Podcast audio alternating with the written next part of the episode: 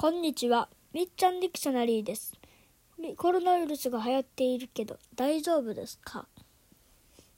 外出はなるべくしないようにしましょう。詳しくは YouTube でみっちゃんディクショナリーで見てください。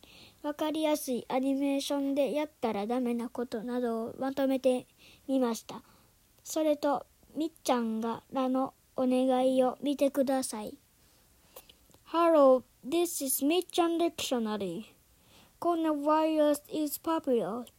Is it okay? Try not to go out as much as possible. For more information, please see Mitchan Dictionary on YouTube.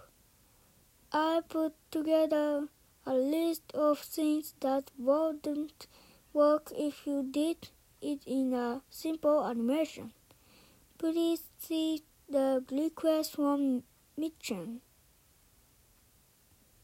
Bye bye. See you.